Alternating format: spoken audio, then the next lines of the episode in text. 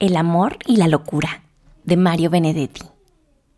Cuentan que una vez se reunieron en un lugar de la tierra todos los sentimientos y cualidades del hombre. Cuando el aburrimiento había bostezado por tercera vez, la locura, como siempre tan loca, les propuso. Vamos a jugar al escondite.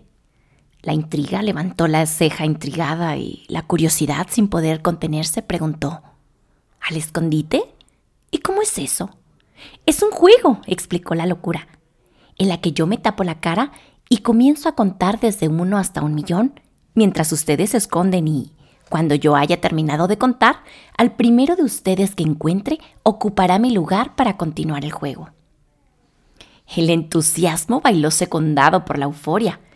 La alegría dio tantos saltos que terminó por convencer a la duda e incluso a la apatía, a la que nunca le interesaba nada pero no todos quisieron participar. La verdad prefirió no esconderse. ¿Para qué? Si al final siempre la hallaban. La soberbia opinó que era un juego tonto. En el fondo, lo que le molestaba era que la idea no hubiese sido de ella. ¿Y la cobardía? Prefirió no arriesgarse. Uno, dos, tres, empezó a contar la locura. La primera en esconderse fue la pereza que como siempre se dejó caer tras la primer piedra del camino. La fe subió al cielo y la envidia se encontró tras la sombra del triunfo, quien por su propio esfuerzo había logrado subir a la copa del árbol más alto. La generosidad casi no alcanzaba a esconderse. Cada sitio que encontraba le parecía maravilloso para alguno de sus amigos. Que si un lago cristalino, para la belleza.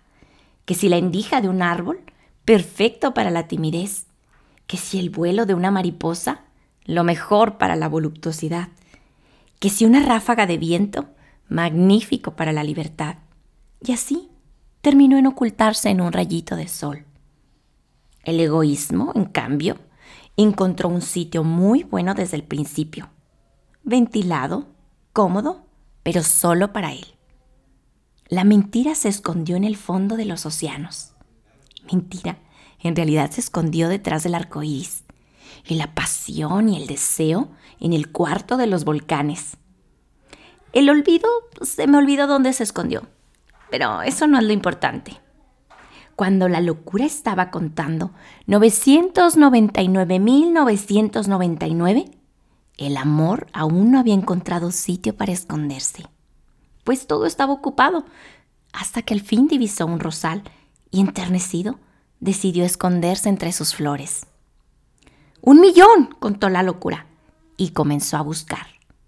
La primera en aparecer fue la pereza, a solo tres pasos de una piedra. Después escuchó a la fe discutiendo con Dios sobre teología, y a la pasión y al deseo lo sintió en el vibrar de los volcanes. En un descuido encontró a la envidia, y claro, pudo deducir dónde estaba el triunfo. El egoísmo no tuvo ni que buscarlo. Él solito salió de su escondite. Resultó ser un nido de avispas. De tanto caminar, sintió sed, y al acercarse al lago descubrió la belleza. Y con la duda resultó todavía más fácil. La encontró sentada cerca sin decidir aún en qué lado esconderse. Y así fue encontrando a todos. El talento entre la hierba fresca, a la angustia en una oscura cueva y a la mentira detrás del arco iris. Mentira, si estaba en el fondo de los océanos.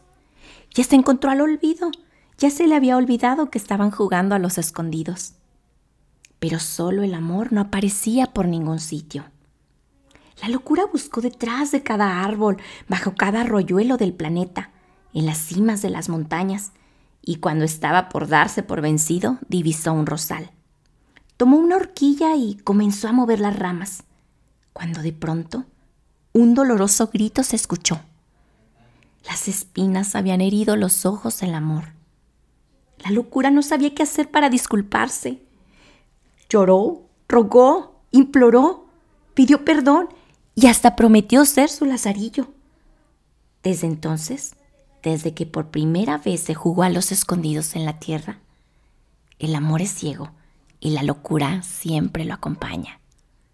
Fin.